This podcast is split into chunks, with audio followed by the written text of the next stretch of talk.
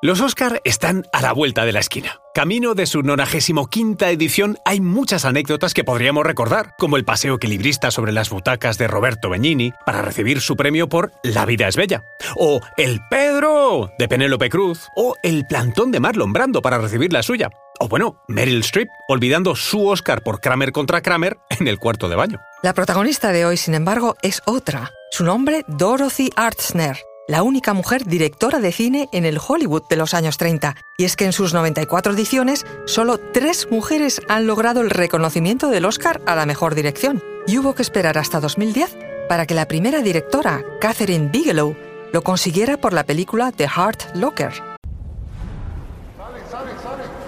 Conoce mejor al equipo que protege nuestras costas. Alerta en el mar. El jueves a las 10 un nuevo episodio en National Geographic. Soy María José Rubio, historiadora y escritora. Y yo soy Luis Quevedo, divulgador científico. Y esto es Despierta tu curiosidad, un podcast diario sobre historias insólitas de National Geographic. Y recuerda, más curiosidades en el canal de National Geographic y en Disney Plus. Si esto resulta ya de por sí llamativo, solo cuatro mujeres más han estado nominadas a este premio. La primera fue Lina Wertmüller en 1977 por Seven Beauties. ¿Qué significa todo esto? ¿Que anteriormente no hubo otras mujeres directoras, ni siquiera en Hollywood? Bueno, sí, las hubo, y la pionera fue Dorothy Asner, la única directora de cine en el Hollywood durante los años 30.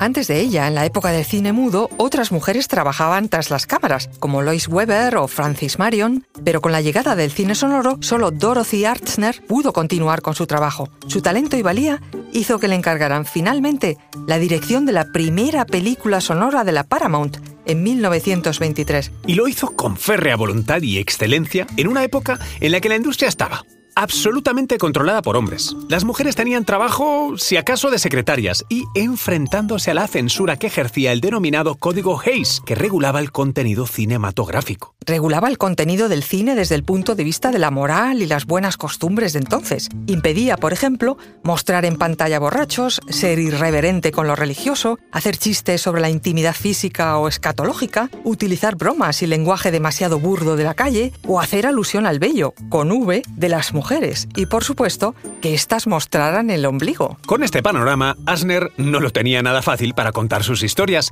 pero supo darle la vuelta, revalorizando a la mujer en roles insólitos sin caer en los tópicos, ni mucho menos encarnando solo valores positivos. Es decir, la mujer desde el punto de vista de una mujer. José Luis Rebordinos, director del Festival Internacional de Cine de San Sebastián, que tuvo la oportunidad de conocer a Archner, nos dice que era una mujer feminista que sin romper las reglas del cine de Hollywood, entonces muy conservador, consiguió introducir en sus películas retratos de mujeres que tienen mucho que contar una pionera que llegó a tener bajo sus órdenes actrices de la talla de Catherine Hepburn, con quien compartía la poco femenina costumbre para aquella época de vestir traje pantalón. Pero no nos vayamos a pensar que lo del cine fue suerte, ni tan siquiera su primer escalón. Trabajó como camarera en un pequeño restaurante que tenía su padre en Hollywood, donde atendía diariamente a actores como Douglas Fairbanks o Charles Chaplin. Después comenzó la carrera de medicina y, cuando Estados Unidos entró en la Primera Guerra Mundial, quiso servir a su país en el frente, pero aún era demasiado pronto para que hubiera unidades femeninas en las Fuerzas Armadas norteamericanas o de cualquier país, de modo que sirvió como conductora de ambulancias. Después de la guerra tiró de aquellos contactos que hizo en la cafetería de su padre para entrar en la industria del cine. Fue su perseverancia y su dedicación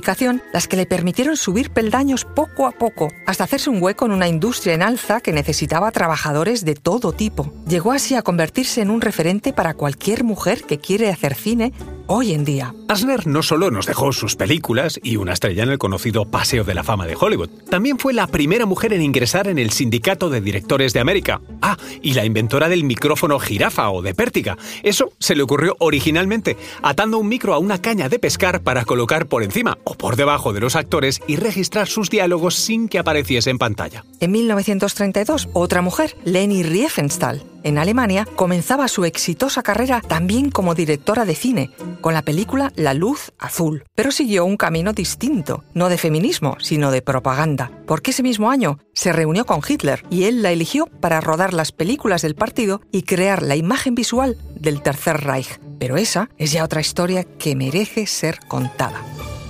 Recuerda que Despierta tu Curiosidad es un podcast diario sobre historias insólitas de National Geographic. Disfruta de más curiosidades en el canal de National Geographic y en Disney Plus. No olvides suscribirte al podcast y darle al like si has disfrutado con nuestras historias.